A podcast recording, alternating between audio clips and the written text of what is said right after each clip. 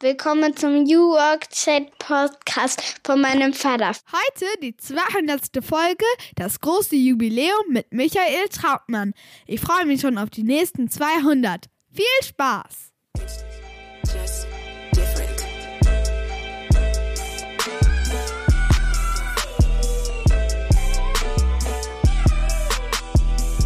Herzlich willkommen zum New Work Chat Podcast, dem Podcast für die neue Arbeitswelt.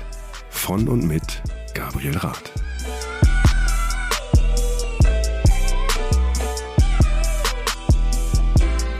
Und damit moin und schöne Grüße aus Rostock City. Herzlich willkommen zurück zum New Work Chat Podcast, Episode 200. Mein Name ist Gabriel Rath. Ich grüße euch aus dem hohen Norden, aus Mecklenburg-Vorpommern, dem schönsten Bundesland Deutschlands, von der Ostseeküste. Schön, dass ihr da seid. Vielleicht hört ihr auch zum ersten Mal rein. Hier geht es um die neue Arbeitswelt und die Frage, wie wir sie menschenfreundlicher gestalten können. Ich bin verheirateter Vater von drei Töchtern und glaube, dass wir eine große Verantwortung haben, die Zukunft der Arbeit für unsere Kinder und auch Enkel natürlich so zu gestalten, dass sie gerechter, fairer, sozialer und besser wird. Und das natürlich auf vielen Ebenen. Und das bespreche ich hier mit meinen Gästen und Gästinnen. Ich freue mich sehr, dass Dr. Michael Trautmann heute bei mir ist. Eine große Ehre. Hab mich schon lange drauf gefreut. Ihr kennt ihn sicher alle. Er steht für New Work, macht den On the Way to New Work Podcast mit Christoph Magnussen und das schon seit 2017. Sie haben auch ein Buch veröffentlicht, in dem sie quasi all die Facetten von New Work mal erklären. Neben Christoph und Michael ist die Swanche noch an Bord und mit der Swanche arbeitet Michael auch zusammen. Sie haben die Firma New Work Master Skills. All das erklärt er uns nochmal. Aber wir schauen auch nochmal in die Grundidee von New Work. Philosoph Friedhof Bergmann hat das Ganze mal konzipiert. Was hat das mit der heutigen Zeit zu tun? Was würde er zur heutigen Entwicklung von neuer Arbeit sagen? All das besprechen wir. Ich wünsche euch gute Unterhaltung und wir hören uns dann später nochmal wieder.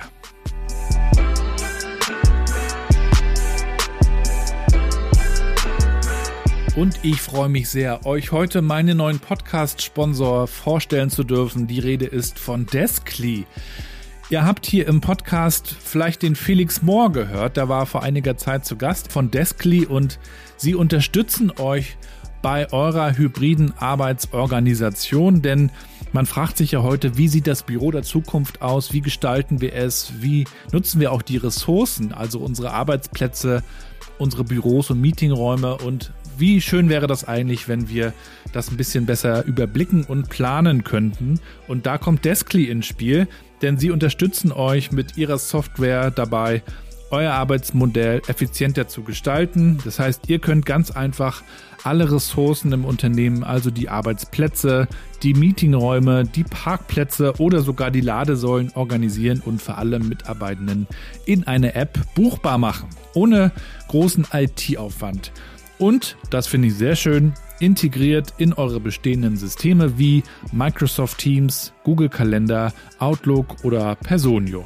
Das Ganze lässt sich dann auch noch auswerten, damit ihr nachvollziehen könnt, welche Plätze oder Räume wie oft genutzt wurden und ihr könnt euch auch anschauen, wie es bereits bei anderen funktioniert, nämlich bei über 1800 Unternehmen, unter anderem auch einigen Sparkassen, der OMR oder der Funke Mediengruppe. Checkt's gerne mal aus. Es gibt natürlich einen 30-tägigen kostenfreien Testzeitraum. Und wenn ihr sagt, das könnte was für uns sein, dann gibt's für alle New Work Chat HörerInnen auch noch 40% Rabatt auf das erste Jahr. Checkt's mal aus auf desk.ly, also D-E-S-K.ly. Viel Spaß!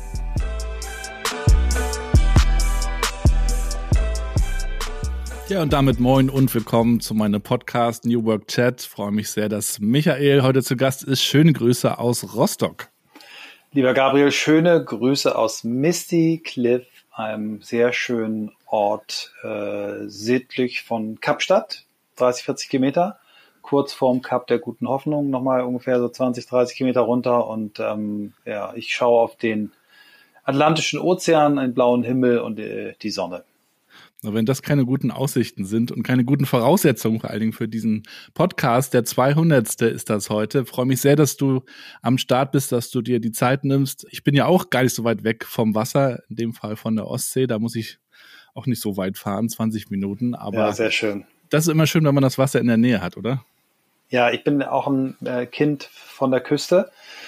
Bin in Flensburg geboren, in Kiel aufgewachsen kenne natürlich auch Rostock. Also ich bin ein großer Fan der Ostsee, der Nordsee und äh, eigentlich aller Meere und Seen und Flüsse. Also ich mag Wasser sehr, ja. Ja. Ja, da kann man vor allen Dingen auch ewig draufschauen. Es passiert immer was und trotzdem beruhigt es einen. Und äh, man muss eigentlich nicht viel machen. Das ist eigentlich auch die beste Achtsamkeitsübung, finde ich. Sich einfach mal ins Wasser Fall. sitzen, draufschauen, Gedanken mal den Raum lassen. Genauso. Ja, Michael, es gibt sehr viel zu bereden. Ich habe mich ja auch schon lange drauf gefreut, mit dir mal zu sprechen. Äh, folgt dir und euch natürlich auch schon lange bei all dem, was ihr tut rund um New Work, euer Podcast, euer Buch, jetzt auch noch eure Firma und können ja heute auch mal so ein bisschen schauen, wie sich eigentlich auch die neue Arbeit entwickelt hat, denn ihr habt das ja ein Stück weit auch mit begleitet und auch mitgeprägt, natürlich in Deutschland und Co. Aber wir fangen auch mal ganz vorne an. Ich habe ja so eine Einstiegsfrage. Unsere mittlere Tochter Mathilda, zehn Jahre alt, spricht ja hier das Intro ein und ich würde dich mal bitten, ihr zu erklären, was du eigentlich so machst.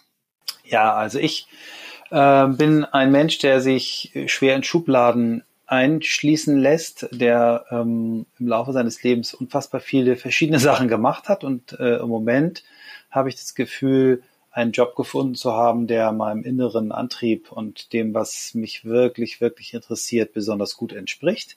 Ähm, ich helfe äh, Unternehmen und Organisationen und Menschen dabei, sich auf die neue Arbeit besser einzustellen und das mache ich mit verschiedenen Methoden, also mit Trainings. Das kann man sich vorstellen wie in der Schule. Ähm, da sitzen dann Leute und hören mir und meiner Partnerin Zwantje zu. Ähm, wir machen das aber sehr viel abwechslungsreicher als in der Schule. Das heißt, die äh, Teilnehmenden bei uns dürfen sehr, sehr viel mitmachen, mitreden, untereinander reden, auch die Inhalte mitbestimmen. Also nicht ganz so streng wie in der Schule, mehr Lust betont, mehr Freud betont.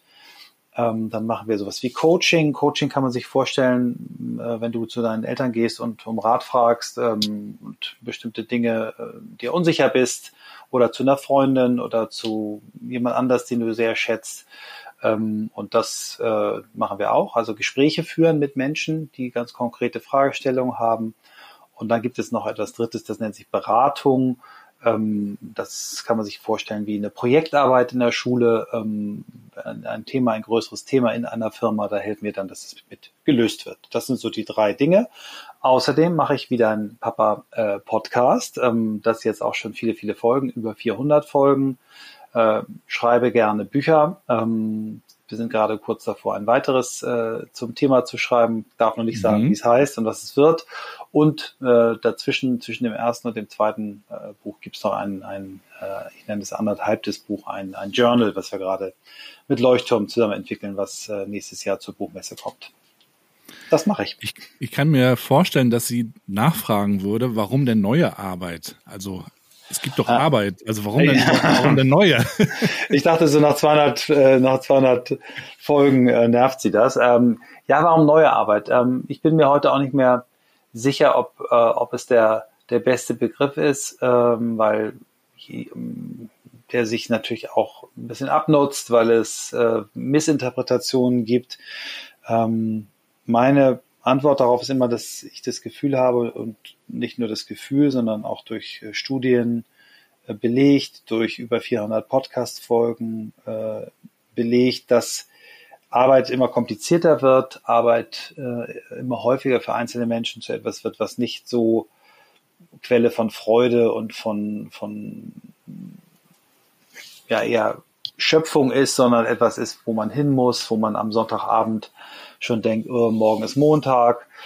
Ähm, du kennst das bestimmt. Ich spreche jetzt mit deiner Tochter, wenn du, wenn du ähm, eine doofe Woche in der Schule vor dir hast, wo viele Arbeiten sind, wo du vielleicht mal am Sonntag sagst, oh, das war ganz doof, ich möchte da nicht hin. Stell dir vor, das ist immer so. Immer am Sonntagabend ähm, denkst du, oh, Montag muss ich da wieder hin, ich habe überhaupt keine Lust dazu. Und äh, das nimmt zu, da gibt es äh, Untersuchungen, die das belegen. Ähm, und wir wollen eben helfen, dass Arbeit wieder zu etwas wird, was Menschen Spaß macht, Freude macht, äh, sie stärkt, ähm, ihnen das Gefühl von äh, Erfüllung, von sinnvoller Tätigkeit, von Verbindung zu anderen Menschen gibt. Ähm, und ähm, es gibt diesen aus dem Englischen stammenden Begriff oder aus dem amerikanischen Thank God it's Monday. Ähm, und dieses Gefühl am Sonntagabend äh, zu sagen, wow, es ist ein schönes Wochenende, ich genieße es auch noch, aber ich freue mich auf Montag. Das Gefühl möchte ich gerne erzeugen, da möchte ich gerne helfen.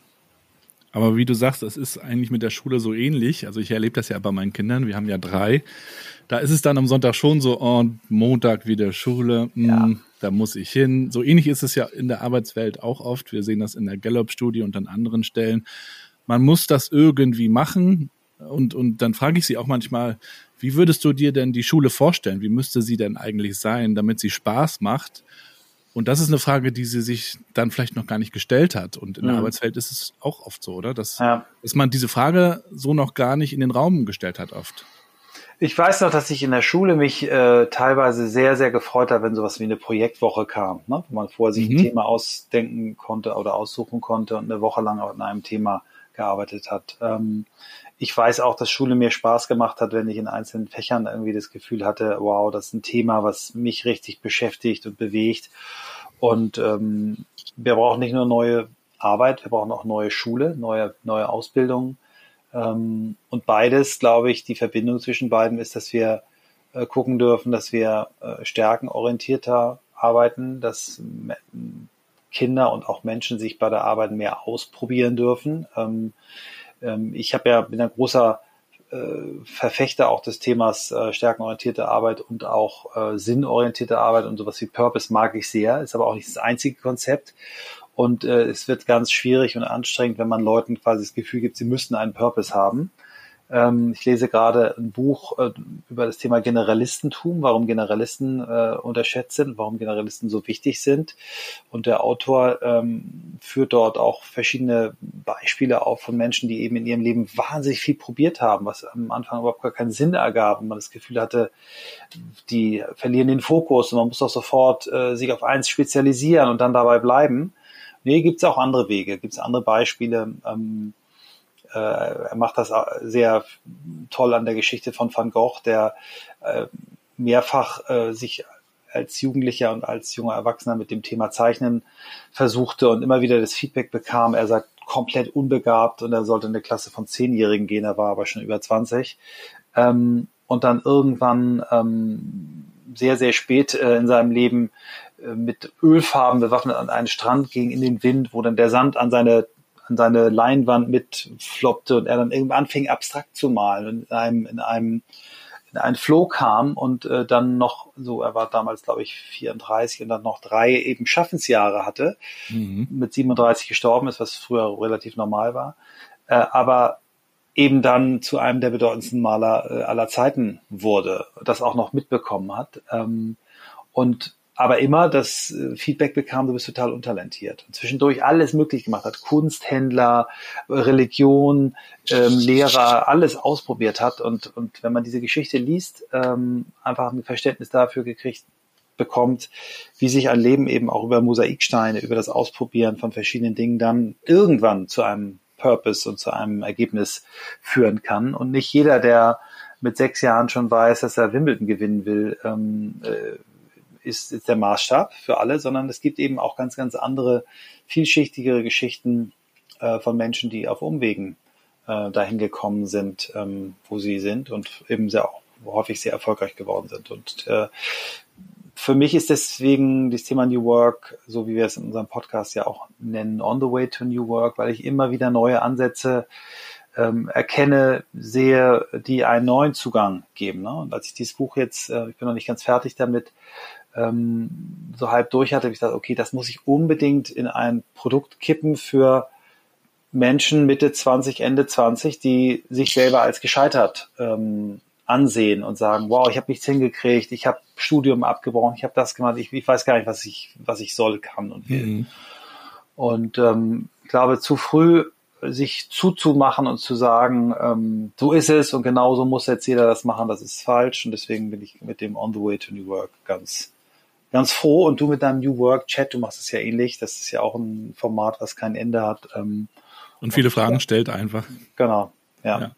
Ich bin ein bisschen ausgeflüchtet. Sorry. Nee, alles gut. Ich schlag da nochmal die Brücke auch zu den Kids. Ähm, ich habe gestern unsere ähm, Große, die ist 14, ähm, mit ihrer Freundin zu ihrer Freundin gefahren. Wir haben jetzt gerade noch zwei, drei Tage frei im neuen Jahr. Und äh, da unterhielten sich die beiden auch äh, über die Zukunft. Ich habe das gar nicht initiiert, ich habe nur so zugehört. Ich saß so am Steuer und äh, unsere Große, die ist halt eher auch eine Kreative, die hat eher so diese Mathe-Thematik weniger, so wie ich das auch weniger hatte. Die kommt also mehr über Sprache, Kreatives, Malen, Musik, diese ganzen Geschichten und hatte daher aber auch nie so ganz genau den Plan, wie es wird. Und ihre Freundin sagte dann, also ich weiß auf jeden Fall, ich werde Abitur machen, ich werde dann studieren und zwar Musik, damit ich später Punkt, Punkt, Punkt. Dann habe ich so gedacht, krass, wie einige das für sich schon irgendwie geplant haben oder vielleicht auch mit den Eltern zusammen geplant haben, wer weiß.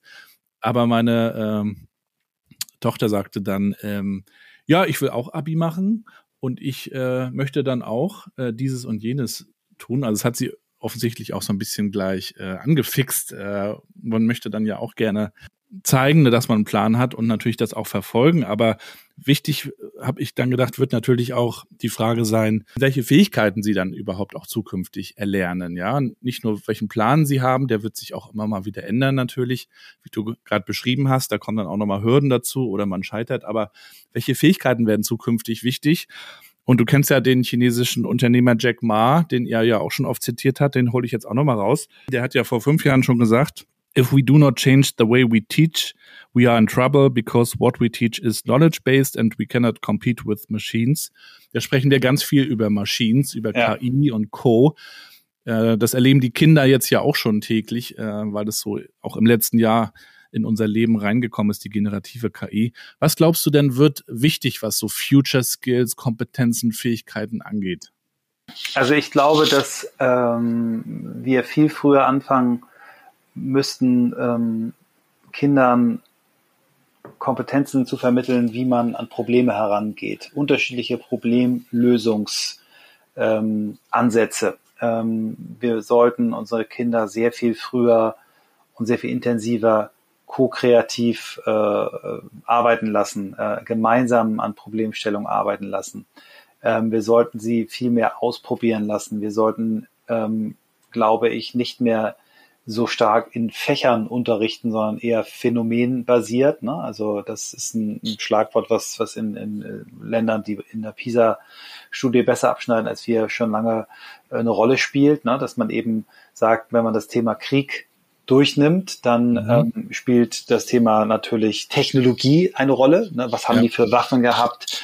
Äh, das Thema Politik, das Thema Geschichte, aber auch das Thema Liebe, ne? also ich bin äh, irgendwo im Schützengraben und meine, meine Familie ist irgendwie weg und ich schreibe Feldpostbriefe und dann müssen Kinder eben in dem, in diesem Chapter Krieg auch Feldpostbriefe schreiben und sich in diese, in diese Lage versetzen, wie es ist, wenn man, wenn man in so einem Schützengraben ist, um das Phänomen Krieg zu verstehen und nicht irgendwelche Jahreszahlen auswendig lernen. Ähm, ich, ich glaube, ähm, ja, wir werden auch in Zukunft Spezialisten brauchen, aber Spezialisten werden immer stärker und einfacher durch KI ersetzt werden können. Wir brauchen Leute, die äh, in komplexen Strukturen ähm, sich zurechtfinden. Und das ist egal, ob das auf einer Shopfloor-Ebene in einem Krankenhaus, im Supermarkt, äh, in der Universität, äh, in einem Entwicklungslabor oder wo auch immer ist. Ähm, das ist mein Gefühl. Äh, vielseitiger, ähm, äh, Komplexität erklärender, ähm, und, und ja, ähm, das, was Kinder ohnehin mitbringen, Neugier, Dinge rauszubekommen, äh, zu kombinieren, äh, na, also mehr Lego und, und, und äh, weniger äh, vielleicht Playmobil. Gedichte auswendig lernen. ja, ja, genau. Ja, mhm. ja. Wobei das vielleicht auch gut ist, aber man soll es vielleicht nicht, nicht übertreiben. Ja gut, das Lego-Beispiel ist natürlich immer toll. Man baut Dinge auch auseinander, setzt sie neu zusammen, ja. neu interpretiert sie neu und äh, staunt dann auch darüber, was man da geschaffen hat. Ähm, wenn wir noch mal so ein bisschen zurückschauen in deine Story, ich habe ja gelesen, dass deine Eltern sich gewünscht hätten, dass du Arzt wirst, kam dann irgendwie doch noch mal ganz anders. Aber welchen Einfluss oder welche Bedeutung äh, hat das, was Eltern sich wünschen oder was Eltern Mhm. wollen. Ähm, Ja. Ich frage mich das auch selber als Vater. Ja, wir haben unsere jüngste ist erst vier, die wird jetzt im Januar gerade fünf. Sind wir eher so die Begleiter, die dabei sind, dass sie das ausprobieren, sich ausprobieren, äh, herausfinden, was sie wollen, was sie Mhm. nicht wollen? Oder können wir schon auch sagen, Mensch, ne, so ein bisschen stupsen? Wie, wie glaubst du, wäre das gut? Ähm, äh, ich bin jetzt im Moment, das ist manchmal ja ganz spannend, dass man so einen Podcast, äh, während man ein Buch liest, äh, aufnimmt und dieses Buch mich wirklich verstört hat im positiven Sinne und nochmal mein, mein Denken hinterfragt hat. Also ich glaube, auf der einen Seite ist es total schön zu gucken, was machen Kinder ohnehin und, und das auch zu fördern. Ne? Wenn, wenn die, also der, der Autor fängt an mit dem, mit dem Beispiel, mit dem Vergleich Tiger Woods gegen Roger Federer. Tiger Woods, der wirklich schon, ähm, bevor er gehen konnte, einen Golfschläger in die Hand nehmen wollte und sein Leben lang nichts anderes wollte und gemacht hat. Und äh, der Autor sagt, dass Golf eine Sportart ist, ähnlich wie Geige spielen oder Schach spielen, wo dieses Spezialistentum und ganz früh sehr viel tief rein eben äh, richtig ist. Roger Federer hat ganz viele Sachen ausprobiert. Der hat äh, relativ spät erst ernsthaft äh, sich dem Tennis gewidmet. Ähm, und an den beiden Beispielen hat er dich sofort und sagt, okay, vielleicht ist diese Tiger-Mom-Logik, ich muss mein Kind sofort einsperren und an ein Instrument führen und sie muss es durchziehen, äh, doch falsch. Ne? Und, und ich glaube, für die großen, die, die, die, die Mehrheit der Menschen ist das der falsche Ansatz. Ähm, es ist besser, ähm, kindliche Neugier zu unterstützen. Es ist besser, eben vielleicht äh, mit den Kindern mehr zu sprechen, als ihnen gleich ein iPad hinzustellen und sie äh, und dann stolz zu sein, guck mal, mein Kind kann schon swipen mit zwei. Es gibt bestimmte Gründe, warum äh, die äh, Reichen und Mächtigen im Silicon Valley eben genau das mit ihren Kindern nicht machen. Ähm, also ich glaube, beobachten, kindliche Neugier unterstützen, sie äh, in dem, was sie tun, äh, sanft äh, guiden, aber ihnen eben nicht zu viel Vorschriften machen. Das ist, glaube ich, der, der bessere Ansatz und immer wieder Angebote machen. Ne? Also hier, wenn Kinder mit einem großen Bücherregal äh, groß werden, ist es was anderes, als wenn da der, äh, die, der Ultra 8K Screen steht und äh, den ganzen Tag läuft. Mhm. Ähm, und ich, nach dem Lesen dieses Buches ist mein Weltbild ein bisschen äh, reichhaltiger geworden. Wie heißt Es es, denn kommt- nochmal? Michael? Ähm, ich muss den Titel nochmal nachleihen. Äh, ja, okay. reichen.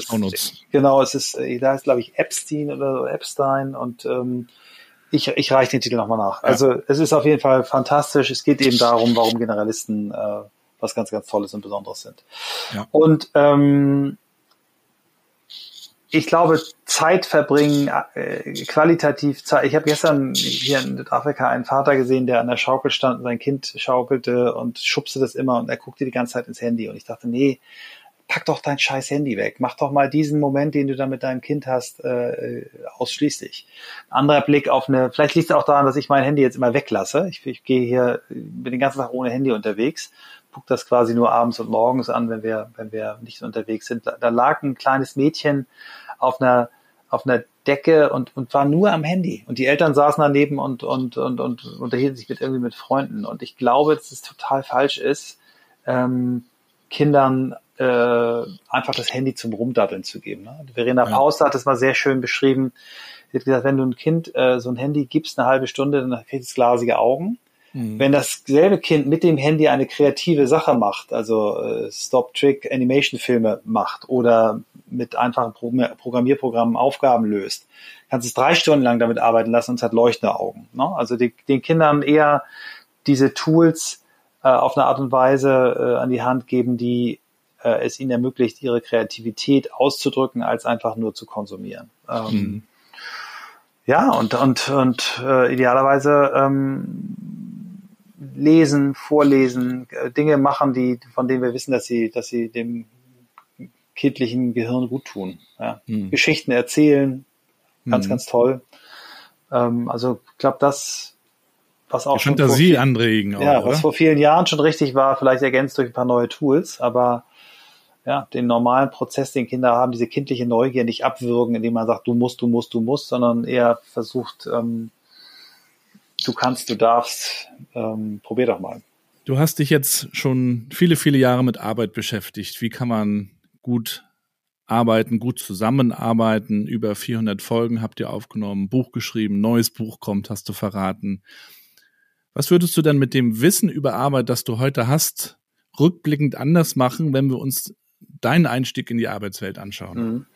Also äh, lustigerweise ist, ist mein Würfelhusten-Lebenslauf jetzt äh, vor dem Hintergrund dieses äh, Buchs über Generalisten macht auf einmal doch Sinn. Ne? Also das spricht nichts dagegen, mit 50 plus eine, eine Phase zu erreichen, die äh, von tiefer äh, Zufriedenheit gekennzeichnet ist, von großer kindlicher, jugendlicher Neugier und, und dem Gefühl am Sonntagabend, geil, morgen ist Montag, morgen sehe ich Swanti und wir greifen die nächste Woche an. Da ist nichts gegen einzuwenden. Und ich würde ähm, natürlich mit dem Wissen von heute äh, Dinge anders machen. Ich würde, würde für mich persönlich entscheiden, dass ich mich mit dem Thema Musik viel früher und intensiver auseinandersetze. Ich habe ähm, keine Eltern, keine Eltern gehabt, die das irgendwie unterstützt haben. Wir haben es auch nicht behindert, aber mein Bruder und ich haben uns irgendwie Gitarre zusammen gespart und dann irgendwie das Gitarrespielen selber beigebracht. Äh, entsprechend lausig ist es bei mir geblieben, bei meinem Bruder nicht. Der hatte wirklich Talent. Ähm, ich äh, würde aus, aus heutiger Sicht wahrscheinlich nicht mehr promovieren. Ähm, das halte ich für ein Konzept, was, was über, überarbeitungsbedürftig ist. Ähm, ich würde ähm, mich sehr viel früher äh, mit mit den Möglichkeiten äh, des Programmierens auseinandersetzen, weil ich glaube, ein Grundverständnis darüber, äh, wie Programmieren funktioniert, ist, wird für alle Menschen, die im Bereich Wissensarbeit arbeiten, äh, wichtig sein. Ähm, ich würde hätte vielleicht sogar noch mehr Sachen ausprobiert, weil letztendlich bin ich in meinem Berufsleben dann ja doch mit einem relativ boring Betriebswirtschaftsstudium gegangen mit einer Promotion im Fach Marketing, mit Praktika im Marketing und dann irgendwie im Einstieg in Unternehmensberatung. Vielleicht hätte ich ein bisschen wilder probiert. Ich hätte einfach äh, Sachen mal, die, die, wo ich das Gefühl heute habe, dass sie mir bestimmt Spaß gemacht hätten, einfach ausprobiert. Also ähm, ja, aber da das ja nicht der Fall ist, da, ähm, da es ja so gelaufen ist, wie es gelaufen ist, bin ich total fein mit dem Weg, den ich gemacht habe. Ich hätte, ich glaube, eine Sache, ich hätte früher aufgepasst, dass das Geld und ich habe ordentlich verdient, aber nicht so schnell wieder durch Schwachsinnigkeiten aus den Händen rinnt. Ähm, ein bisschen besseren Umgang mit, mit Werten und mit Geld. Das hätte ich vielleicht auch versucht, mir beizubringen. Ja, man redet ja nicht drüber. Das ist ja auch so ein gesellschaftliches ja. Problem irgendwie. Ja. Aber interessanterweise sind jetzt ja wieder Bücher über Geld in den Bestsellerlisten. Also ja. es, es kommt, aber das vielleicht an anderer Stelle mehr. Du hast ja, wie du gerade schon angesprochen hast, in der Agenturwelt dann gearbeitet. Springer und Jacobi, Mercedes-Benz-Etat. Und man hat in dieser Branche und auch in dieser Zeit speziell sehr viel gearbeitet, sehr lange, aber auch mit sehr viel Leidenschaft. Ja, wie blickst du dann ja. auf die auf die heutige Zeit, in der sich viele wünschen, weniger zu arbeiten und die Vier-Tage-Woche extrem diskutiert wird? Ja, also bei mir war das wirklich so, ich, ich kann das noch erinnern, diese, diese Jahre bei, bei Springer und Jacobi, das waren insgesamt fünf Jahre, äh, auf den Tag genau fünf Jahre. Äh, und ich habe so in Jahr zwei und drei, das waren so meine besten Jahre da, bin ich abends nach Hause gekommen und habe gedacht, wenn ich in einem Jahr fünf Tage nennen müsste, die scheiße waren, dann hätte ich Schwierigkeiten, die zusammenzuzählen. Also so wohl habe ich mich da gefühlt. Ne? Ich habe ähm, unfassbar tolle Kollegen gehabt. Wir, das Thema Diversität, dafür gab es damals in meinem Wortschatz keinen Begriff, aber wir haben super divers gearbeitet. Ja. großer Anteil von Frauen, äh, andere Nationalitäten, unterschiedliche Backgrounds ähm, problemlösungsorientiert, also auch wenn auch in einem Fach, wo man sich fragen muss, ist da die Energie richtig eingesetzt, kann man alles äh, diskutieren, aber es hat halt unglaublich Spaß gemacht mit ganz viel äh, Bestätigung, Befriedigung und, und, und Freude. Ähm, und ich glaube, ein Großteil der Diskussion, dass Menschen wenig und weniger arbeiten wollen, hat damit zu tun, dass sie unglücklich mit der Art und Weise sind, die sie arbeiten. Ne? Wenn jemand sagt, ich will wenig arbeiten, ich will möglichst mit 55 äh, dann auch fertig sein oder mit 60 auch dieses ähm, diese Diskussion, die, die, äh, Lebensalterszeit zu senken, ähm, haben meiner Meinung nach bis auf wenige Ausnahmen, wo Menschen so hart körperlich arbeiten, ähm, dass sie dann nicht mehr können, das nimmt ja aber äh, eher ab, hat sehr viel damit zu tun, dass Menschen nicht glücklich sind bei der Arbeit. Und ähm, deswegen ist für mich auch der Begriff Work-Life-Balance einfach völlig falsch. Da bin ich zum Glück in auch guter Gesellschaft. Wir haben das mit dem Robert Waldinger, dem äh, Harvard-Psychiater, der diese Langzeitstudie, warum Menschen lange gesund und glücklich leben, äh, diskutiert. Wenn man Arbeit nicht als einen Bestandteil seines Lebens begreift, und das ist einfach nicht der Fall, wenn man sagt Work-Life-Balance, dann hat man ein Problem. Dann hat man ein Problem. Es gibt Leute, die kommen da aus dieser Falle nicht raus, weil ihnen die Möglichkeiten fehlen, weil ihnen die Ausbildung fehlt, die Fantasie und die Vorbilder. Und ich will das überhaupt nicht irgendwie kleinreden und schlecht reden. Aber ähm, gerade jetzt in der, in der Wissensarbeiter-Bubble, in der wir ja das Thema New Work hauptsächlich diskutieren, über eine vier Tage Pflichtwoche nachzudenken, halte ich für völlig falsch. Also ich habe mich ja lange mit dem Thema Nachhaltigkeit beschäftigt. Da gab es für solche Art von Lösungen immer den Begriff End of the Pipe Technology. Also erstmal vorne Scheiße produzieren und dann einen Filter hinbauen. Ja. Nein, dann frag dich doch mal, warum ist es denn so? Warum möchtest du denn nur vier Tage arbeiten? Äh, wenn, wenn man sagt, okay, mir macht äh, Arbeit wahnsinnig viel Spaß, aber ich habe jetzt so viele andere Themen, ähm, die mich dahin führen, dass für mich das Modell vier Tage äh, der Beruf und drei Tage an, dann ist das völlig fein. Aber das ist unmöglich der Fall für alle Menschen auf der Welt. Das glaube ich nicht. Und ich glaube nicht, dass diese Lösung äh, die richtige ist. Wenn überhaupt, würde ich sie anfangen zu diskutieren bei, Menschen, die sich die, die, dieses Thema, äh, wir können, wir beide, wir können unser Job machen von wo immer wir wollen. Ne? Also zumindest diesen Job, den Podcaster-Job.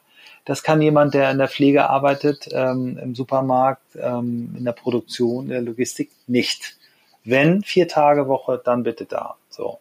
Und da kann es Sinn machen, weil man dann eben sagt, okay, äh, die Menschen haben dann eben auch die Möglichkeit, äh, diese Flexibilität, die wir jetzt alle haben, zu nutzen und vielleicht noch andere Themen für sich zu entdecken. Ähm, aber ich finde, vier Tage Woche ist die falsche Diskussion. Äh, wir sollten viel weiter vorne ansetzen. Wir sollten da ansetzen, ähm, warum möchtest du denn nicht arbeiten? Warum fühlst du dich am Sonntagabend scheiße? Und äh, warum ähm, nehmen äh, Depressionen und solche Themen durch das Thema Arbeit bedingt auch zu. Burnouts. Ich bin ja für die Work-Family-Balance. Weil das sind schon zwei Dinge, die man aus meiner Sicht äh, trennen sollte. Ich war auch früher mal so ein Papa, der mit dem Handy am Spielplatz. Das, das meine ich damit nicht. Das, nee, nee. das meine ich damit eben nicht. Also ich sage, sage schon, es ist total gesund für die meisten Menschen das Thema Arbeit von anderen Bereichen des Lebens abzugrenzen. Ich halte ja. nichts von Dauererreichbarkeit und von diesem ganzen Thema für mich. Ja. Aber sag will es auch keinem vorschreiben, wenn jemand damit glücklich ist. Aber ich finde diese, diese Bilder eben am, am und, und ich habe damals zum Glück noch kein, kein Handy gehabt, äh, äh, oder anders. Ich hatte es, aber es hatte eben nicht diese suchtmachende große, ja. große Display und war noch kein Smartphone. Ähm, und man ist nicht auf die Idee gekommen, irgendwie seine SMS am, am, am Spielplatz durchzugucken. Und ähm, trotzdem finde ich den Begriff toll. Work-Family-Balance, mhm. ja. Mhm. Gibt es ja auch einige, die, die sich dafür äh, stark machen, wie man auch Familie und Arbeit zusammendenken kann. Und wir haben ja auch heute mehr Möglichkeiten denn je, das zu vereinbaren, was ja wirklich äh, toll ist. Auch nochmal in, in deiner Story, um dann nochmal so ein bisschen weiterzugehen. Du warst dann äh, Global Marketing Chef von Audi und wenn man sich das so ein bisschen von außen angesehen hat, du hast ja einen großen Schritt gemacht. Ne? Du, ich glaube, ihr wart in Hamburg und du bist dann ja weggezogen und gependelt ja. eine ganze Zeit lang und hast auch deine Familie weniger gesehen. Ist das gut, dass man für einen gewissen Karriereschritt auch einen Preis zahlt? Also ist das auch heute noch wichtig? Hm. Ähm, das würde ich heute so nicht nochmal machen. Äh, ich für mich überhaupt nicht äh, mit dem Anspruch, allgemeingültig zu sein mir hat das nicht gut getan. Mir hat dieses Gefühl, meine Kinder am, am Sonntagabend eigentlich emotional zu verabschieden, weil ich am Montagmorgen so früh los bin, äh, dass sie mich nicht gesehen haben. Ähm, meine Kinder haben die Jahre bei Audi in deutlich besserer Erinnerung, also was das Familienleben angeht, als ich. Äh, weil die sagten, Papa, danach hast du dich selbstständig gemacht, da warst du jedes Wochenende im Büro als du bei Audi warst, warst du jeden Samstag bei uns auf dem Hockeyplatz. Du warst immer da. Du hast das ganze Wochenende für uns da. Das war die ersten Jahre der Selbstständigkeit überhaupt nicht der Fall. Mhm. Also kommt drauf an, glaube ich. Ne? Und ich glaube jetzt mit dem Thema ähm, Remote als eine Möglichkeit. Heute könnte ich mir, also ich, ich ziehe es zurück, ich würde es nicht nochmal machen, wie ich es damals gemacht habe. Ne? Wenn ich mit einem mhm. Arbeitgeber äh, in London äh, die, den Deal hätte, pass auf, wenn du im Schnitt zwei Tage in der Woche hier bist, sind wir happy, ähm, würde ich sagen, mache ich. Ja, klar. Und, und, und mhm. auch, weil ich weiß, dass Kinder nicht immer, immer alle brauchen. Und wenn meine, meine Partnerin, das, eine Frau das mitmachen würde und sagen würde, pass mal auf, pass mir eh ganz gut, du nervst auch manchmal, äh, kann das alles möglich sein. Ne? Und ich würde aber, ich selber würde für, für mich, für meinen Weg äh, nicht wieder ein Opfer bringen, wo ich das Gefühl habe, ich bin fünf Tage in der Woche nicht da für die Kinder. Mhm. Wissend, dass es für die Kinder nicht so schlimm war, wie ich dachte, sondern dass, dass die Zeit danach für die viel anstrengender war. Ja, aber das finde ich auch nochmal sehr wichtig zu reflektieren, ähm, weil wir reden ja immer viel auch bei New Work, was will ich eigentlich? Und das betrifft ja eigentlich nicht nur die Arbeit, sondern das ganze Leben und somit ja. auch das Familienleben. Das muss man dann natürlich irgendwie auch mit bedenken. Aber du hast schon gesagt, dann die, die Gründung, 2004 war das, ne, als ihr dann Camper Trautmann gegründet habt. Äh, ich habe ja 2009 bis 11 bei Scholz Friends gearbeitet in der Online-PR und ich erinnere mich, ich hatte einen guten Freund, der war Freelancer, der, der war auch bei euch, äh, meine ich mich zu erinnern und der hat, äh, soweit ich mich wirklich erinnern kann, von euren Büros geschwärmt, dass die so cool wären. Also, da, da, ich war also, nicht bei euch, aber. Ne, also wir, wir hatten immer ganz coole Büros, das stimmt. Also wir haben äh, wir haben äh, relativ schnell ein, ein Haus mit äh, entwickeln dürfen in den großen Bleichen, das dann auch Camper Trautmann Haus hieß. Mhm. äh, richtig cool. Äh, Im Erdgeschoss war der erste, der erste Mieter äh, Tesla und dann kamen wir. Was für uns als Audi-Agentur ein bisschen schwierig zu erklären war, aber haben wir irgendwie ganz gut hingekriegt. Ähm, das Haus war spektakulär, aber es war völlig untauglich für neues Arbeiten, weil äh, ich habe ja das Deutschlands kleinstes Hochhaus ähm, weil es hat irgendwie sieben Stockwerke, aber 136 Quadratmeter. Also war in so eine kleine Baulücke da in, in großen Bleichen reingehämmert. Ähm, und es ist eben untauglich für wechselnde Teamgrößen, ähm, gute und schnelle Erreichbarkeit. Also ich habe zur gleichen Zeit meine Agentur in den USA äh, besichtigt, die tausend Leute auf einer Fläche hatte, ne, was mhm. tausendmal geiler war. Und äh, das war schick. Wir haben eigene Möbel äh, kreiert. Wir haben damals schon gesagt, wir wollen keine ähm, rechteckigen Tische, sondern wir hatten runde Tische, damit irgendwie niemand der Chef ist. Also wir hatten schon so ein paar ganz coole Ideen, ähm, die aber dann irgendwie nicht zu Ende gedacht waren. Und äh, mhm. dann wuchs die Agentur so schnell, dass wir so in die Nebengebäude durchbrechen durften.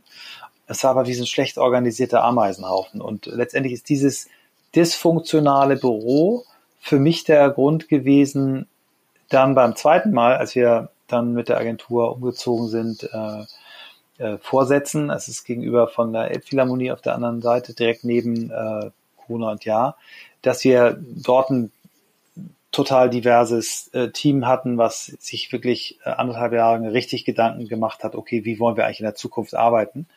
Dort ist eigentlich die, die Begeisterung, die ich glaube ich immer schon hatte für Menschen, für Zusammenarbeit. Da gibt es schon so ein, so, ein, so ein Muster auch, was sich durch alle meine Jobs zieht.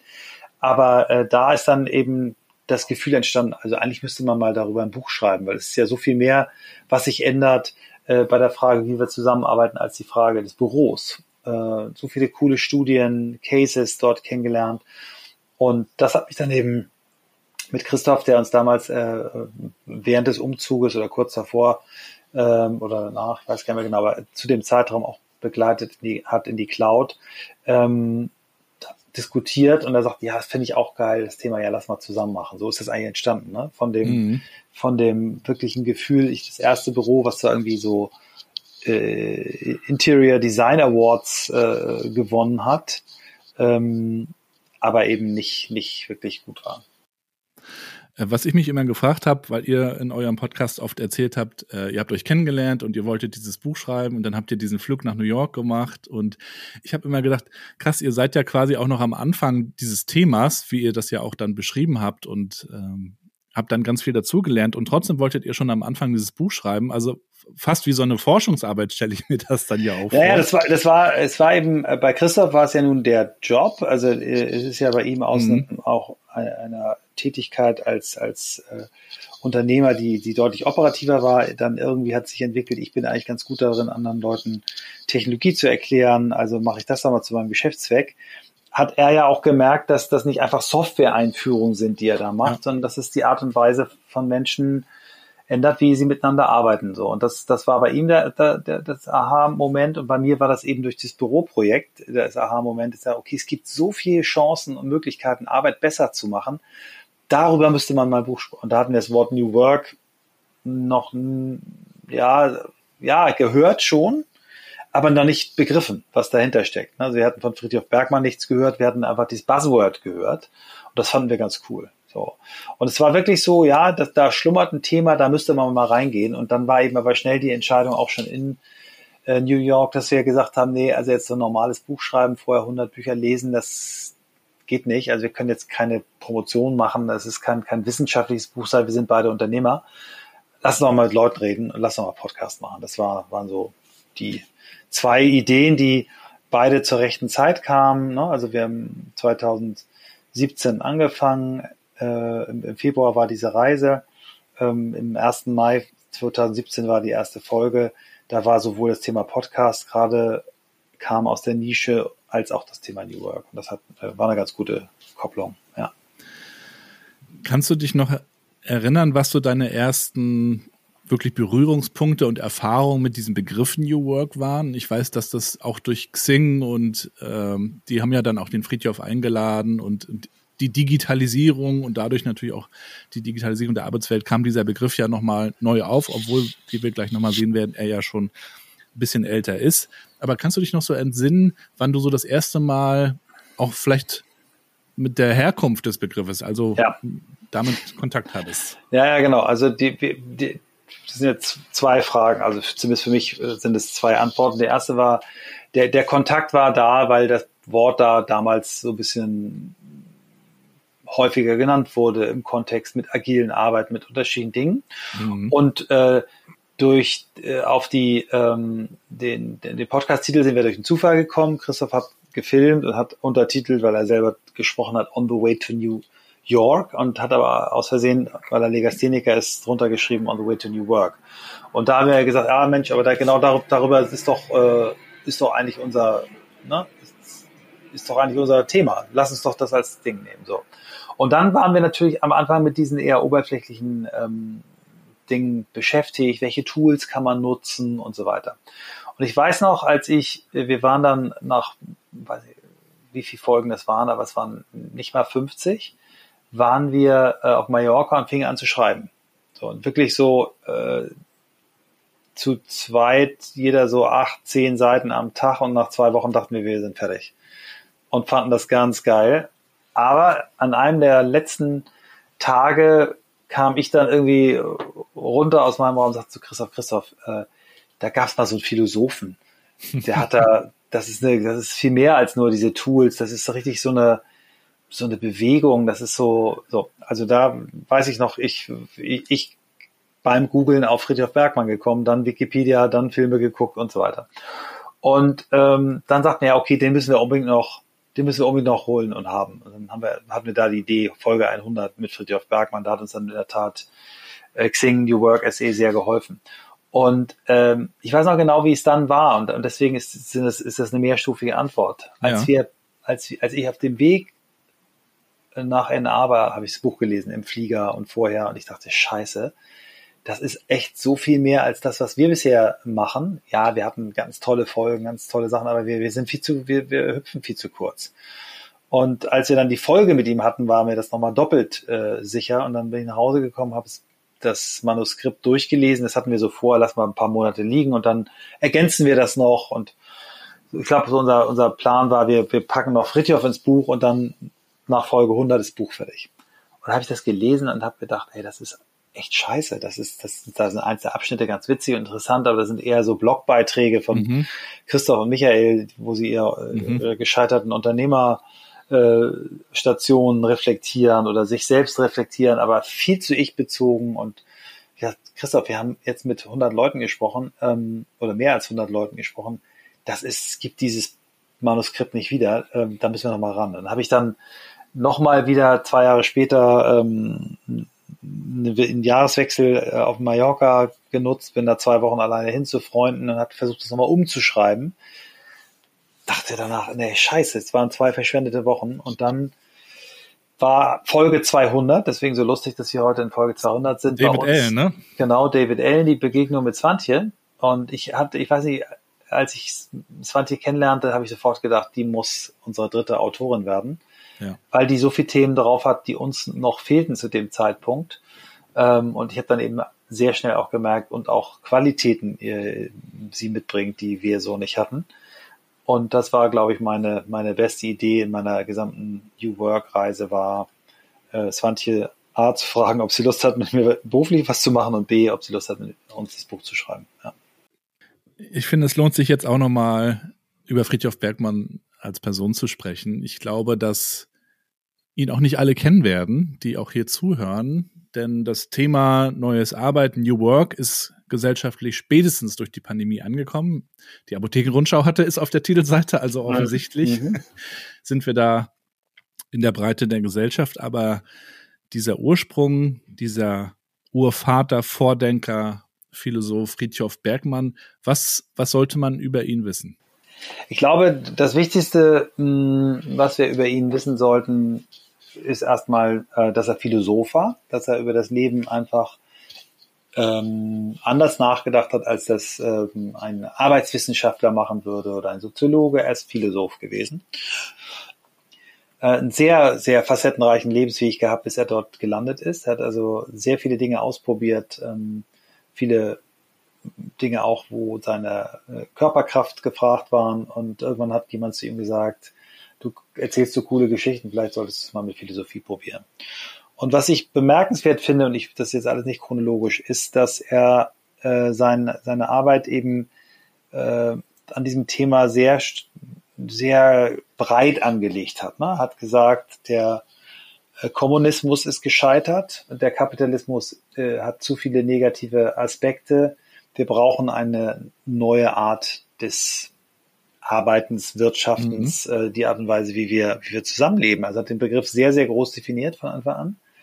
Ähm, er hat sehr früh auf die, äh, auf vier zentrale Gefahren hingewiesen, die wir alle heute äh, zu spüren bekommen. Er nannte sie die vier Tsunamis, also die äh, immer größer werdende Schere zwischen Arm und Reich, die äh, Ausbeutung unserer natürlichen Ressourcen, die Zerstörung unseres Klimas und auch die Zerstörung unserer Kultur. Ne? Also der auch sein, sein, sein wahrscheinlich wichtigstes Werk New Work, New Culture genannt. Ähm, das, das hat mich sehr, sehr äh, bewegt, wie breit er diesen Ansatz eigentlich gesehen hat.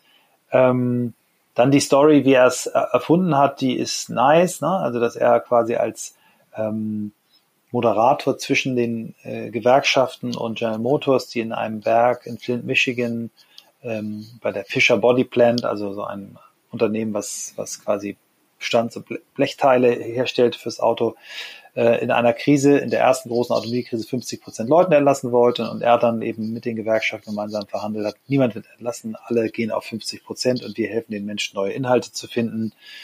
Ähm, das war ja so die Keimzelle. Ähm, und dann hat er eben versucht, mit, äh, mit eben auch einem Ansatz der äh, erstmal einer Utopie, äh, die er formuliert hat, dass er gesagt hat, ich glaube, in Zukunft werden Menschen noch ein Drittel ihrer Zeit für Gehalt oder Lohn arbeiten.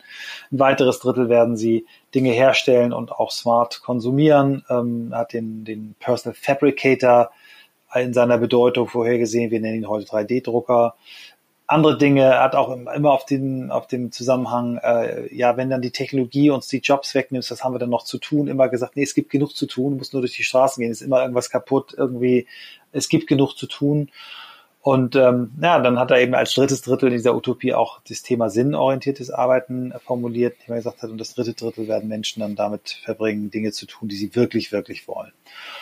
Hat so Begriffe wie Armut äh, der Begierde formuliert, hat darüber gesprochen, wie, wie arm äh, Menschen eigentlich sind, die früh aufhören mit dem Arbeiten, weil sie so reich sind. Ähm, äh, eben gesagt, nur Strand ist auch kein Konzept. Ganz, ganz viele Dinge und hatte ja eine ganz große Idee. Er wollte diese äh, New Work Zentren in der ganzen Welt gründen und ähm, leider ist seine Idee ein Rohrkrepierer geworden. Es ist nicht, hat sich nicht umgesetzt, hat sich nicht durchgesetzt, auch wenn es das irgendwie in Ansätzen irgendwo immer noch gibt.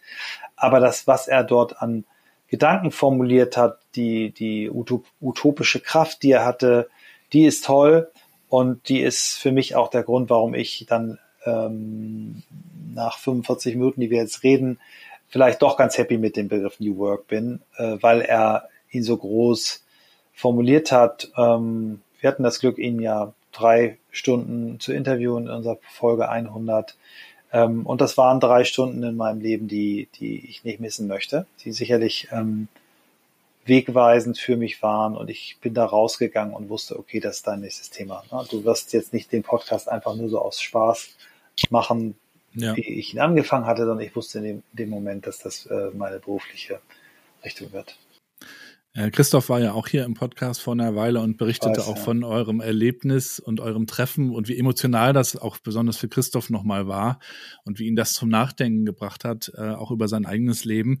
Was würdest du dann sagen, wie, wie happy wäre Friedhoff mit dem State of New Work heute in Deutschland? Na, also ähm, er wäre nicht happy. Ähm, ich glaube, er würde die Ernsthaftigkeit, mit der du deinen Job machst, mit der wir unseren Job machen und auch andere äh, sehen und sagen, gut, aber weiter, weiter, reicht nicht. Ähm, er hat ja in, in seinen letzten öffentlichen Auftritten ähm, sehr häufig so dieses Fake New Work ähm, kritisiert mhm. und ähm, ich glaube, der wäre sehr äh, unglücklich über die Art und Weise, wo, wo wir gerade stehen und gleichzeitig tatkräftig und würde anpacken und würde sagen, okay, dann lass es weitermachen. Das ist ja, wir sind ja nicht fertig. Wir müssen hier noch was schaffen. Ähm, er würde sich bestätigt sehen, also insbesondere das, was wir ähm, im letzten Jahr mit äh, generativer KI gesehen haben, das würde ihn bestätigen und würde ihn euphorisch machen, zu sagen, seht ihr, ich habe es doch gewusst, ne? Äh, wir werden in eine Zeit kommen, in der Arbeit komplett neu gedacht werden muss, weil die Technologie uns die Möglichkeiten dafür gibt und auch kann. Also ich glaube, er wäre, wäre ungeduldig, äh, ein bisschen traurig, aber nach wie vor mit ungebrochenem Optimismus, dass wir es noch hinkriegen. Jetzt sind wir am Anfang des Jahres 2024. Was glaubst du, wird dieses Jahr uns bewegen? Was wird sich vielleicht auch verändern, wenn wir uns die Arbeitswelt anschauen? Ja, also ich glaube, das, was wir als letztes Jahr so als spielerischen Vorgeschmack äh, gesehen haben, beim Thema generative KI wird jetzt äh, deutlich, deutlich äh, mehr in unsere Arbeit einziehen. Äh, not just for the good. Also wir werden mit Sicherheit, das sehe ich jetzt schon bei, bei meinen beiden Söhnen, wie die ihre äh, Effizienz und Effektivität gesteigert haben, der eine im Studium, der andere im, im Job, das ist gewaltig. Also ich bin mal irgendwann mit denen im Auto gefahren und Oskar war auf dem Beifahrersitz und hat äh, quasi seine, seine Mails nur noch über ChatGPT äh, angeteased und sich formulieren lassen und äh, parallel dann wieder rausgeschickt. Also in einer Geschwindigkeit, die war atemberaubend. Ähm, und äh, das wird ja jetzt dann, wenn, wenn, wenn äh, Office 365 äh, Copilot äh, bekommt und ähm, Google äh, Bart, dann wird da einiges passieren. Ähm, aber es wird noch in einer äh, wieder Bubble und Elite bleiben, hat auch was mit den, mit den Größenordnungen zu tun, äh, die, die Microsoft da sieht. Und wir sind ja noch, noch nicht mal alle in der Cloud. Also das wird, wird, ähm, wird uns stark beeinflussen, wird aber auch wieder so eine Zweiklassengesellschaft bringen. Ähm, dann werden uns natürlich äh, die, die großen Kriege weiter beschäftigen. Da bin ich im Moment ein bisschen ratlos, wie wir da mhm. als Gesellschaft rauskommen. Dann wird uns bewegen, ähm, was passiert mit Amerika. Ähm, äh, Michael, zu dem Punkt habe ich mich ja schon gefragt, ob uns nicht da auch die generative KI helfen könnte, diese Komplexität von Krisen zu erfassen und Bestimmt. Szenarien äh, zu entwickeln. Ja. Denn wir sehen ja bei weder beim Ukraine-Russland-Krieg noch im Nahostkonflikt irgendeine ja. Lösung oder irgendein Ende. Also es wäre ja schön, wenn wir diese Technologie auch dafür nutzen können. Das wäre schön, das wäre schön, wenn man, wenn man das äh, in diese Richtung kriegt. Aber ich, ich, ich äh, bin trotzdem, bin auch eher ein Optimist. Ich freue mich wahnsinnig auf dieses neue Jahr. Ähm, hab äh, große Lust. Ähm, ich merke bei ganz vielen Menschen eine tiefe Sehnsucht nach ähm, Verbesserung, Veränderung ähm, und das möchte ich weiter in äh, dem Rahmen, den 20 und ich haben, unterstützen und ähm, bin, bin happy uh, to be in the year I will turn 60, also ich werde Ende des mhm. Jahres 60. Und äh, was ganz toll ist, letztes Jahr, wenn man dann irgendwie ja so ein bisschen gearbeitet hat, kommt man ja auch manchmal in so Situationen, wo man dann so Preise gewinnt. Das hat man in der Werbung ja. noch häufiger. Das hat natürlich ein bisschen nachgelassen, aber ich bin, bin letztes Jahr in die Hall of Future äh, mhm. aufgenommen worden von einem äh, Beratungsunternehmen Thompson, die sehr stark in, im Bereich Zukunft tätig sind mit äh, 28 anderen ganz fantastischen Menschen. Und ähm, das hat mir, natürlich schmeichelt einem sowas, aber das hat mir äh, irgendwie so ein Signal gegeben, ja, du bist zwar 60, wirst zwar 60, aber du hast total Bock, nicht in der Vergangenheit rumzurühren, was alles früher besser war, sondern du hast total Lust, ähm, die Zukunft mitzugestalten. Äh, die Gegenwart, das ist der einzige Zeitraum, wo wir leben, auch zu leben, äh, im Hier und Jetzt auch zu sein, aber mit dem Antrieb ähm, für ein besseres Morgen. Und deswegen freue ich mich auf das Jahr. Und dir folgen ja auch wirklich sehr, sehr viele Menschen, über 40.000 auf LinkedIn. Spielt das für dich eine Rolle, wenn du auch was schreibst? Äh, bedenkst du das so ein bisschen mit? Es gibt ja diejenigen, die sagen, mir ist das total, ich will nicht sagen egal, aber ich mache halt, wie ich denke. Und dann gibt es die anderen, die sagen, oh krass, ich habe hier irgendwie schon eine Vorbildfunktion mittlerweile. Wie bewegt dich das? Ja, ich versuche das schon. Ich habe jetzt zwei zum Jahreswechsel zwei Beiträge gemacht, die auch beide relativ gut funktioniert haben. Einen, da habe ich so zehn äh, Dinge formuliert, äh, die ich mir fürs Jahr 2050 wünsche. Das war Teil des, des äh, Aufnahmeinterviews da in dieser Hall of Future. Das hat ganz gut funktioniert und dann habe ich äh, auch, zu, war bei Zufall, äh, zehn Dinge, die ich äh, über das zu Thema Zuhören äh, gesehen mhm. habe, die mich sehr beeinflusst haben. Ähm, da merkt man dann, also so dieses fünf, sieben, acht, neun, zehn Tipps-Ding funktioniert. Ja. Ähm, und als Kommunikator habe ich natürlich auch ein Interesse zu gucken, was funktioniert und was funktioniert nicht. Aber ähm, ich mache das, um meine Gedanken zu teilen, um zu diskutieren, um weiterzukommen. Mein, mein Wachstum von 0 auf 40.000 hat sich ja über zehn Jahre hingezogen. Ne? Äh, ich wundere mich dann manchmal, wie einige so selbsternannte Corporate Influencer innerhalb von ein paar Wochen irgendwie 100.000 Follower kriegen und sich dann feiern lassen und dann, und dann guckt das man mal, schnell, wenn man ein guckt, bisschen guckt, Geld bringt. Genau, da guckt man mal äh, auf die Profile der Leute und dann sieht man irgendwie, okay, die haben alle nur einen Job, ein, eine, eine Ausbildungsstation, haben alle komische Bilder. Washington, du siehst aber gar nicht nach Washington aus und die sind alle, die Profile alle gleich. Ja, ja. Irgendwie zwischen 40 und 300 äh, Follower, äh, ganz schlimm. Also, und das, als Role Model für ein Unternehmen finde ich furchtbar. Aber äh, nenne, natürlich keine Namen, weil ich bin, bin ja kein Richter und auch kein Ankläger, aber das, das bin ich eben nicht und so will ich nicht sein. Und mhm. freue mich trotzdem da, darüber, dass ich 40.000 Menschen habe, die, die sich da für einen Klick entschieden haben und kriege eben unfassbar viel Inspiration aus diesem Netzwerk, ähm, gebe auch manchmal Fragen rein, wo ich nicht weiterkomme, ähm, konkrete Problemlösungshinweise, weiß das jetzt auch fürs Journal, werde ich das jetzt auch nochmal machen, ähm, weil es beim Journaling ja auch sehr viel darum geht, die richtigen Fragen zu stellen, äh, nochmal die Leute zu fragen, was sind eigentlich eure Lieblingsfragen, also das wird irgendwie diese Woche noch kommen. Mal, mal gucken, also mir macht Spaß, ja. ich mache das spielerisch ähm, und so werde ich es auch weitermachen. Apropos Fragen, ich habe mal ChatGPT gefragt, was ich den Michael Trautmann fragen soll. Und ich habe fünf mitgebracht und ich würde dich mal bitten, in ja. einem Satz zu antworten. Okay. Wir starten mal. Welche Rolle spielt für dich persönlich Innovation in deinen Unternehmungen? Innovation war immer mein ganz großer Antrieb. Ich hab, äh, war immer besser darin, äh, Dinge neu zu erfinden, neu anzuschieben, als sie dann langfristig selber zu führen. Zweitens, wie gehst du mit Misserfolgen und Rückschlägen um? Bisher, indem ich sie unter den Teppich gekehrt habe, seit dem letzten Jahr, seit ich eine Diagnose bekommen habe, an äh, agitierte Depression zu leiden. Das ist äh, eine Dauermanie, also alles immer nur geil zu finden, äh, nehme ich mir Zeit, äh, mir Missschläge, äh, ja, also Fehler, Rückschläge äh, genauer anzugucken und sie wirklich zu verstehen und zu verarbeiten und nicht nur wieder als Quelle zu sehen für den nächsten Artikel über meine geilen Fuck-Ups. Mhm. Drittens, kannst du uns einen Einblick in deine Herangehensweise an Leadership geben? Äh, da habe ich mal einen ähm, Dreiklang gehört, der mich sehr begleitet seitdem, der heißt Listen, Learn, Lead. Viertens, welche Trends siehst du in der Podcast-Branche und wie beeinflussen sie deine Arbeit? Ich sehe einen Trend zu mehr Storytelling-Formaten, wie, wie Mini, also wie Dokus äh, ohne Bilder rüberkommen. Das beeinflusst mich bisher nicht. Ähm, ich sehe den Trend zu mehr Humor.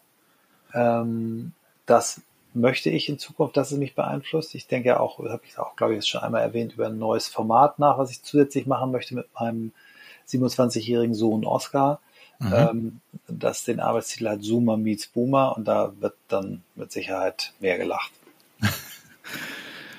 Und fünftens, wie schaffst du es, authentisch in deinen Podcasts und Unternehmungen zu bleiben? Schön, wie ChatGPT das formuliert, aber Mhm. bitteschön. Indem ich immer versuche, mir vorzustellen, dass ich mit meinem Gast an einem Küchentisch sitze und niemand hört zu.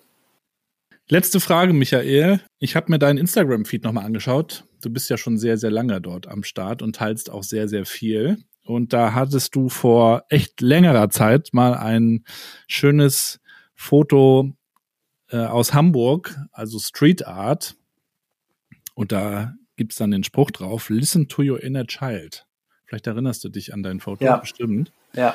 Was würde denn der zehnjährige Michael dir heute sagen? In, in dem Jahr, in dem du 60 wirst. Hm. Kann sich mal entspannen, war nicht alles scheiße. Sehr schön. Ja. Herzlichen Dank.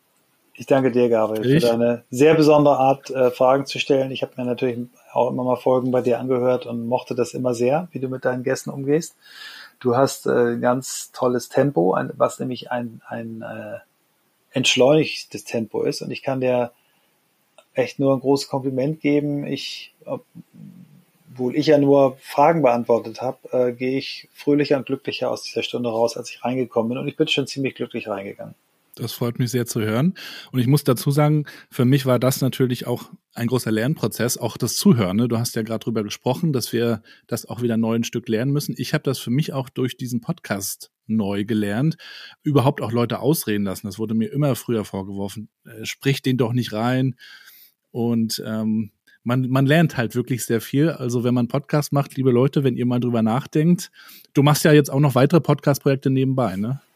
Naja, also die, wie, wie gesagt, dieses, dieses zweite mit dem mit Oscar, wir werden jetzt die erste Folge in der nächsten Woche aufnehmen hier in Südafrika.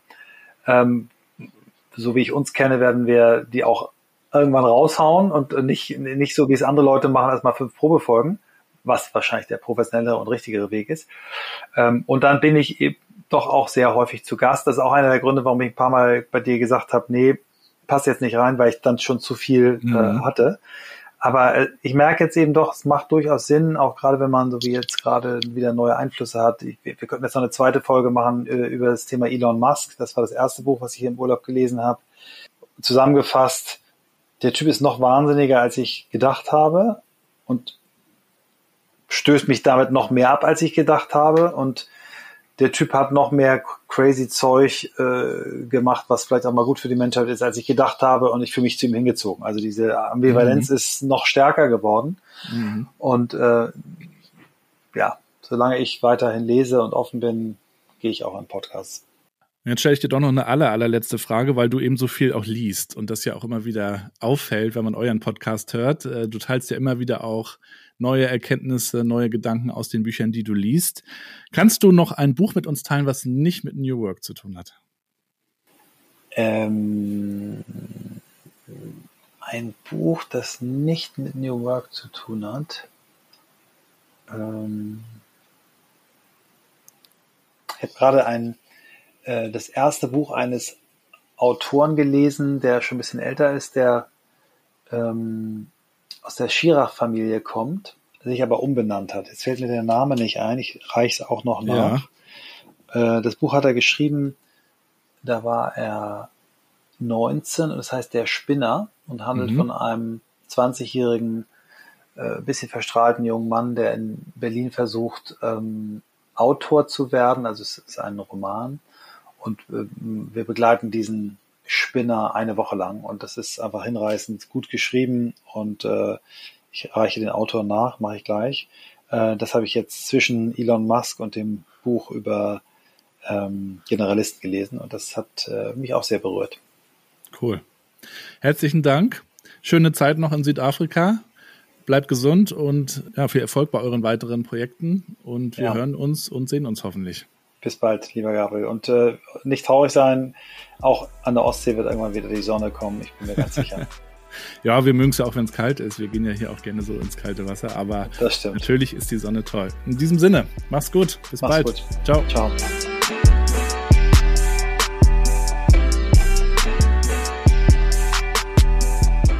Und damit sind wir schon am Ende der heutigen Episode. Alle Links wie immer in den Shownotes, also die Website, LinkedIn, Instagram von Michael, Podcast On the Way to New Work und auch die zwei Buchempfehlungen, die er gemacht hat. Und wenn ihr mögt, dann könnt ihr euch auch mal meine Website anschauen, gabrielrad.com. Da gibt es alle Infos über mich als Speaker und Moderator und natürlich auch das Kontaktformular. Das heißt, ich freue mich über euer Feedback. Schreibt mir eure Meinung, schreibt mir, was ihr denkt, was euch stinkt, was ihr euch wünscht. All das möchte ich gerne wissen. Vielen, vielen Dank fürs Zuhören in den letzten 200 Episoden. Auf die nächsten 200 würde ich sagen.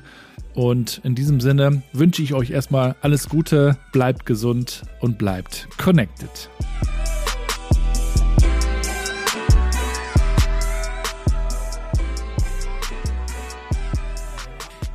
Ich hoffe, euch hat der Podcast genauso gut gefallen wie mir. Abonniert den Kanal, um nichts mehr zu verpassen. Ciao, Leute!